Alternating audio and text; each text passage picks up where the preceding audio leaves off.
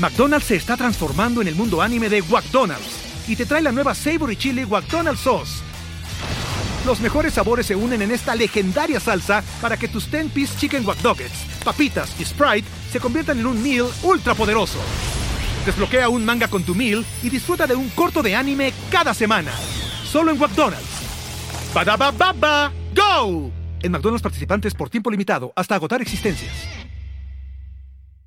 Ever wonder what happened to those guys who could have been pro, but you know, life got in the way? Maybe it was a pulled ACL, la rodilla, or just one too many beers? We've been there, and we're bringing you the funniest take on sports commentary you've ever heard. Welcome to Could Have Been Pro, a podcast where we talk about soccer, football, basketball, and many other sports. Proudly brought to you by Sonoro. Find us wherever you listen to podcasts. Just search for Could Have Been Pro, hit that subscribe button, and let's dive into the hilarious side of sports together.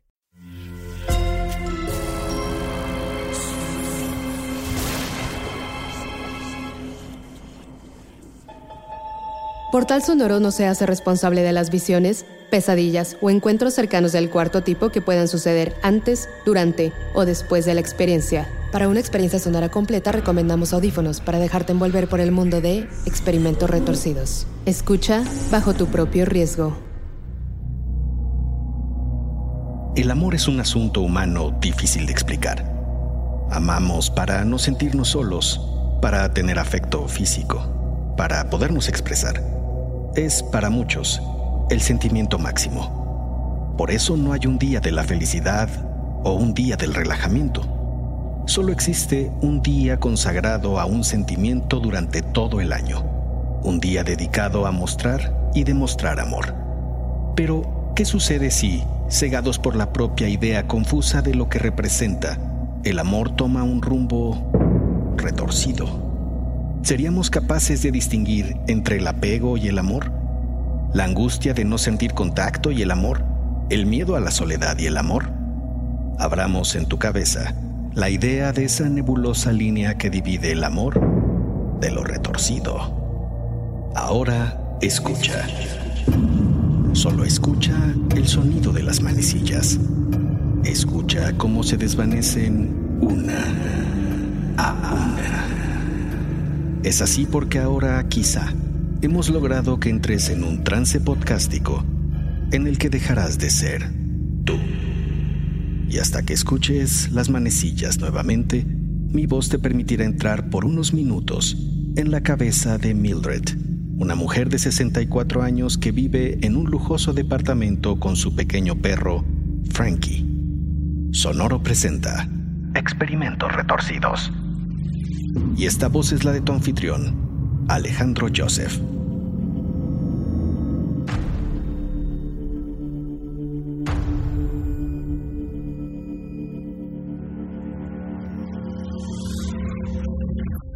Frankie, ¿dónde está mi cachorro de amor?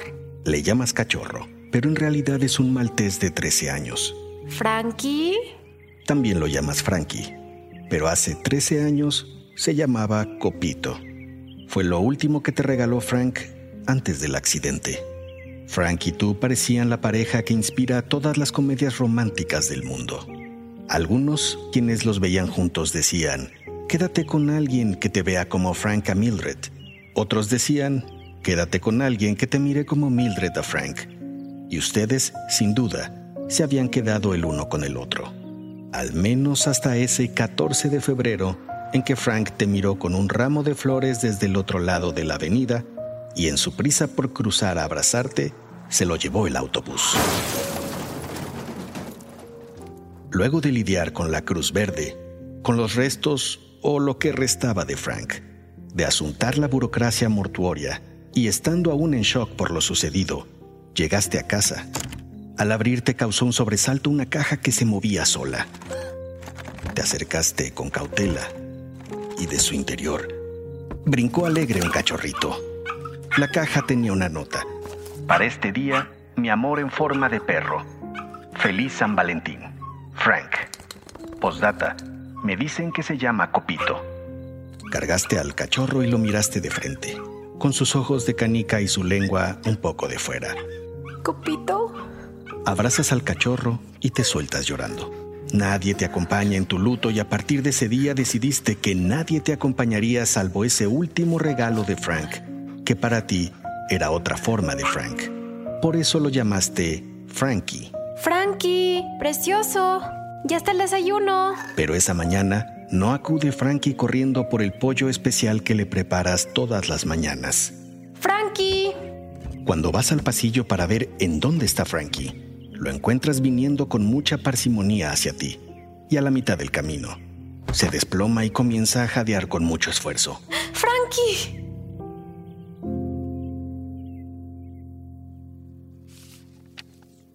No le tengo buenas nuevas, doña Mildred. Frankie tiene una cardiopatía para la que solo existe tratamiento paliativo. Será cuestión de días para que Frankie nos deje. Yo recomiendo que vayamos pensando. Mientras el médico continúa explicando detalles asociados y enlistando medicamentos, su voz parece alejarse y sientes un mareo y un aturdimiento que te obliga a doblarte y a caer al suelo sin poderte sujetar de nada. Señora Mildred, tranquila. ¿Qué pasa? Tuvo un desmayo, señora Mildred, pero respire tranquila que le estamos cuidando. Sufrió una caída, pero aparentemente solo tiene un raspón en la cabeza. Te tratas de tocar la cabeza, pero moverte te duele. Sin embargo, te duele más el corazón al recordar la noticia de Frankie. Doctor, Frankie, debe haber algo que pueda hacer por él. Yo, señora, Por favor, doctor. Frankie es todo lo que tengo. la ciencia no ha podido inventar aún nada para los casos como el de Frankie. Prácticamente necesitaría un cuerpo nuevo y eso... ¿Y se puede? ¿Se puede ponerlo en un cuerpo nuevo? No, señora Mildred, lo siento. Lo haría todo por Frankie. No sé si pueda soportar el perderlo. Pagaría lo que sea por ello. No, hay asuntos que el dinero no puede arreglar. Si usted no, dígame quién. No, nadie. No puedo decirle más, Mildred. Puede escuchar su duda. No tengo nada que perder. El veterinario toma aire, quizá para darte esperanza o quizá para deshacerse de ti. Señora Mildred, si usted dice que yo le dije lo siguiente, lo negaré. Recientemente me ha llegado un rumor de que un antiguo maestro de la facultad, el médico Richter, ha logrado salvar casos graves, solo que lo hace de manera poco convencional y nada ortodoxa, tipo Vladimir Demihov. ¿Sabe, señora? Tú no sabes. El veterinario te dice en voz baja que incluso puede darte su número, pero que él lo pensaría dos veces antes de hacer la llamada. Carabatea los números en el reverso de la receta para Frankie y te la entrega. Temo que es todo lo que puedo hacer. Le pido discreción y no olvide darle las medicinas a Frankie.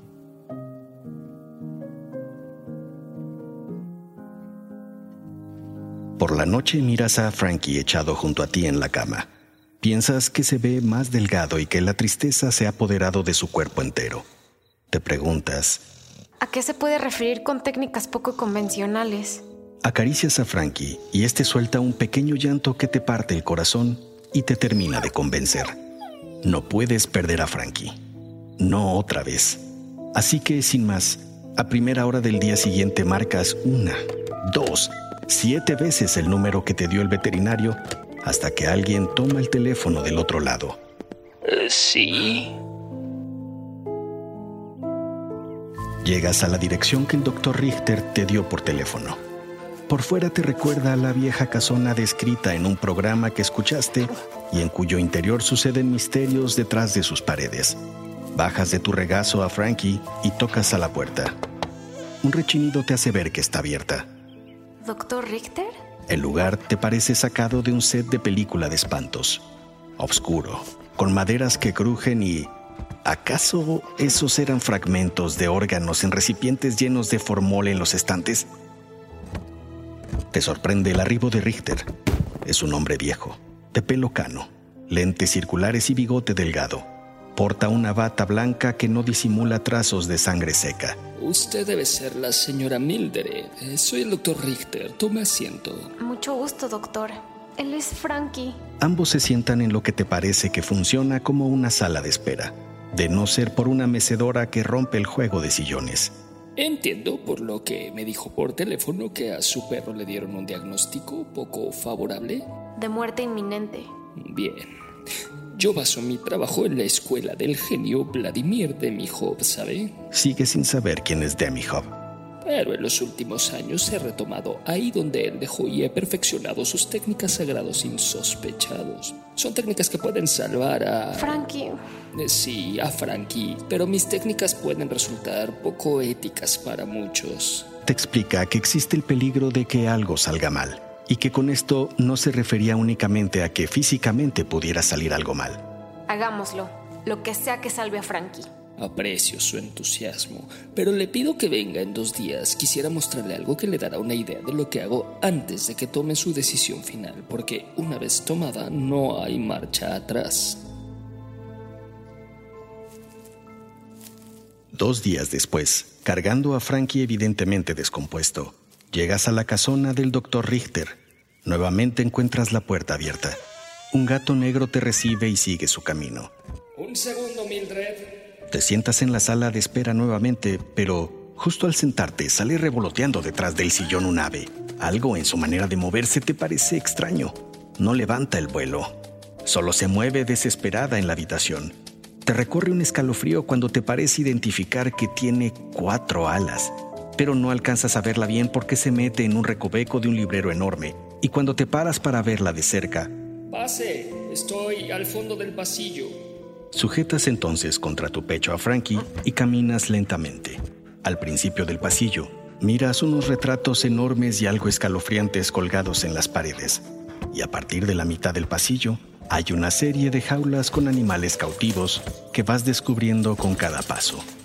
Conejos, hurones, gatos y casi al llegar a la puerta del fondo, desde donde te llamó Richter, un enorme perro se lanza hacia ti ferozmente y es apenas detenido por los barrotes de la jaula que incluso se alcanzan a doblar del golpe. Quieto, coloso, quieto. Pase, Mildred, no le haga caso. Con tu corazón latiendo agitado y el pequeño Frankie temblando, sigues la indicación. Entras a lo que es una especie de laboratorio y quirófano de veterinaria. Buen día, doctor. Aquí le traigo a Frank. Mire, le tengo una sorpresa. Asómese a aquella jaula.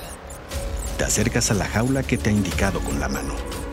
Lo que ves te lleva a apretar la cabeza de Frankie contra tu corazón y a ti a tener un mareo nuevamente, pero esta vez te alcanzas a sujetar de la mesa. Se trata de una rata con dos cabezas, que se mueve de manera muy errática y que al verte ha comenzado a chillar sin freno. Es mi más reciente prodigio. Y llega usted justo para ver la última parte del experimento. Richter toma la rata de dos cabezas y la pone dentro de un laberinto a escala ubicado en una mesa cercana. Si todo va bien, las ratas coordinarán su voluntad para llegar a la salida. En un principio, la rata parece hacer justo lo que espera Richter. Recorre los pasillos. Incluso parece ser que ambas cabezas se ponen de acuerdo en dos patas para intentar averiguar juntas la ruta a seguir. Sin embargo, al llegar a la intersección, la rata se queda quieta. Comienza a temblar y luego a moverse de un lado a otro de manera frenética. Derecha, izquierda, derecha, izquierda, hasta que, de pronto, una de las cabezas, la pegada al cuerpo de la otra, se desprende y rueda por el piso del laberinto, dejando a la otra expulsando un chisguete de sangre que baña el rostro de Richter, el tuyo y el de Frankie. Tras unos segundos de silencio, Esto, Mildred, es algo que puede suceder si las voluntades de ambos sujetos son equiparables y no existe un sujeto sumiso. ¿Qué? el incidente y la sangre te recuerda ese día en que el camión arrolló a Frank. No le voy a mentir, Mildred. Debes saber que esta cirugía es el único camino que le queda a Frankie. Pero ha visto usted parte del riesgo, así que entenderé si opta por no seguir. Lo siento, la llevo a la salida. Tomas conciencia plena de lo sucedido y de lo que te propone hacer Richter. Y sin más, te sorprendes a ti misma diciendo, No. Si esto es lo que queda por hacer, que se haga. miras a Frankie a los ojos. Haré lo que sea que me dé esperanza de más tiempo con Frankie. La muerte de Frankie era cuestión de días, te había dicho el veterinario. Así que acordaste con Richter verlo al día siguiente, 14 de febrero. Podía ser una coincidencia, pero para ti era una señal. Entras a la casa como en las anteriores ocasiones. La luz te permite ver un armario en el fondo del cuarto que nunca habías observado. Frankie comienza a tener un ataque de agitación como los que ha tenido los últimos días. Sale el doctor Richter a tu encuentro. Hoy es el día, Mildred. Bienvenida. Que la ciencia nos acompañe. Richter toma a Frankie de tus brazos, da media vuelta y comienza a caminar hacia el pasillo de los cuadros y las jaulas. Tú lo sigues, pero al percatarse de ello, Richter se detiene y se vuelve hacia ti. Por lo que implica la operación, me temo que será mejor que me espere aquí en la sala. Pero... También puede regresar en unas cuatro horas si así le parece. No, no, que... no, aquí espero.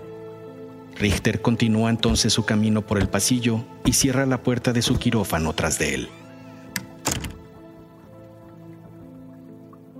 Tienes esa sensación de que el tiempo corre lento. La adrenalina te tiene en vilo. Te mantiene con una sonrisa en el rostro la ilusión de poder amar a Frankie muchos años más luego de la operación. Sentada muy recta, sujetas tu pequeña bolsa sobre tus piernas y permaneces inmóvil desde que el doctor se encerró en su quirófano. Solo la sueltas para alisarte el vestido. Conforme pasa el tiempo, tu mente comienza a divagar en el posible final de ese 14 de febrero de hace 13 años, de no ser por el autobús. Pero lo cierto es que sucedió, y que volcaste tu amor hacia ese pequeño perro que llegó a tu vida, como si se tratara de una extensión de Frank. Mi amor en forma de perro, como escribió, pero no era Frank. ¿O sí? El llanto de Frankie te trae de regreso a lo que sucede en la casona. Un frío recorre tu cuerpo. Te aterra imaginar lo que está sucediendo ahí adentro. Tu pie se comienza a mover inquieto y tu lengua parece que ha tomado un puñado de sal. ¿Frankie? Preguntas para ti misma luego de dos horas y media de iniciada la intervención. No, no, no, no, no, no. ¿Qué he hecho? ¿Qué he hecho? Te paras del asiento y caminas hacia el quirófano casi corriendo. En el camino te das cuenta de que la jaula de Coloso, el perro agresivo, se encuentra vacía. ¡Frankie! Abres la puerta del quirófano sin más. Te quedas en el marco, pasmada por lo que miras. El cuerpo de Coloso recostado de lado y en la parte baja de su cuello, el doctor Richter está terminando de coser la cabeza de Frankie. Me parece que le dije que se quedara en la sala de espera, Mildred. Corta el hilo con el que termina de coser la cabeza de Frankie. Tendremos que esperar un par de horas en lo que la anestesia pasa y veremos si hay reacción de ambos perros. Te sientas en el suelo impávida, pensando en los horrores que vendrán por tu capricho. Deseas con fuerza que la operación haya fracasado. Una hora después, ambos perros abren los ojos.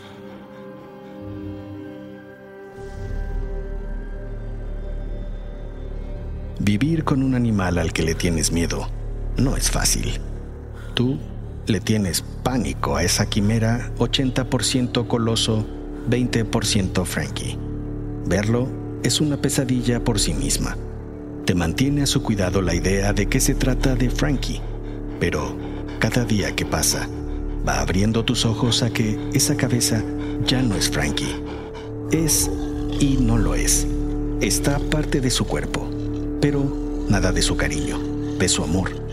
Por el contrario, miras en sus ojos el mismo odio y agresividad que en los de Coloso. No sabes bien a bien si esa mirada es el resultado de que la mente dominante de Coloso haya tomado el control de ambas o de que Frankie te odie por no haberlo dejado morir y tenerlo encerrado en ese infierno sin cuerpo. Por eso, hoy habrá una muerte en el departamento y tú serás el autobús, el cirujano y la responsable del gatillo de la pistola que sostienes en la mano. Es hora de que vuelvas a ser tú, de que regreses lentamente. Escuchas las manecillas nuevamente una a una mientras te haces consciente de que escuchas un podcast y de que todo perro que conoces tiene solo una cabeza. Los hechos y personajes de este episodio están inspirados en el experimento conocido como el perro de dos cabezas, llevado a cabo por el ruso Vladimir Demihov en la década de los años 60. Demihov logró por primera vez un trasplante de cabeza justamente de un perro a otro por un periodo prolongado. La grotesca imagen de ello circuló el orbe y acabó con la incredulidad al respecto de los estadounidenses. El perro de dos cabezas vivió durante 29 días. Aunque escabrosos, los experimentos del ruso aportaron mucho a la ciencia médica actual. Por ejemplo, al uso de grapadoras para comprimir las venas y las arterias durante una operación, para reducir así el tiempo necesario para realizar una cirugía y obtener un resultado positivo. Para 1962, el trabajo de Demi Hobbs se convirtió en un referente para la comunidad internacional y gracias a su contribución fue posible años después trasplantar órganos humanos de forma segura. Sin embargo, no es fácil sacar de la mente la imagen de ese perro de dos cabezas, ni imaginar lo que esos perros pudieron haber sufrido para mostrar que lo imposible era posible, sin importar lo grotesco que resultara. Guión y voz, su anfitrión, Alejandro Joseph. Te espero en nuestro próximo episodio, en el que exploraremos el retorcido experimento que puso Alemania en una muy incómoda posición en torno al tema del abuso a menores.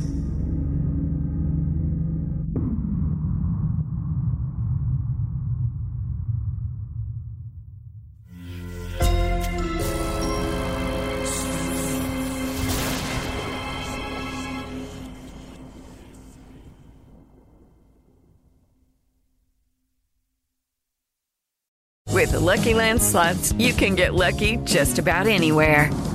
This is your captain speaking. Uh, we've got clear runway and the weather's fine, but we're just going to circle up here a while and uh, get lucky. No, no, nothing like that. It's just these cash prizes add up quick. So I suggest you sit back, keep your tray table upright, and start getting lucky. Play for free at LuckyLandSlots.com. Are you feeling lucky? No purchase necessary. Void where prohibited by law. 18 plus terms and conditions apply. See website for details.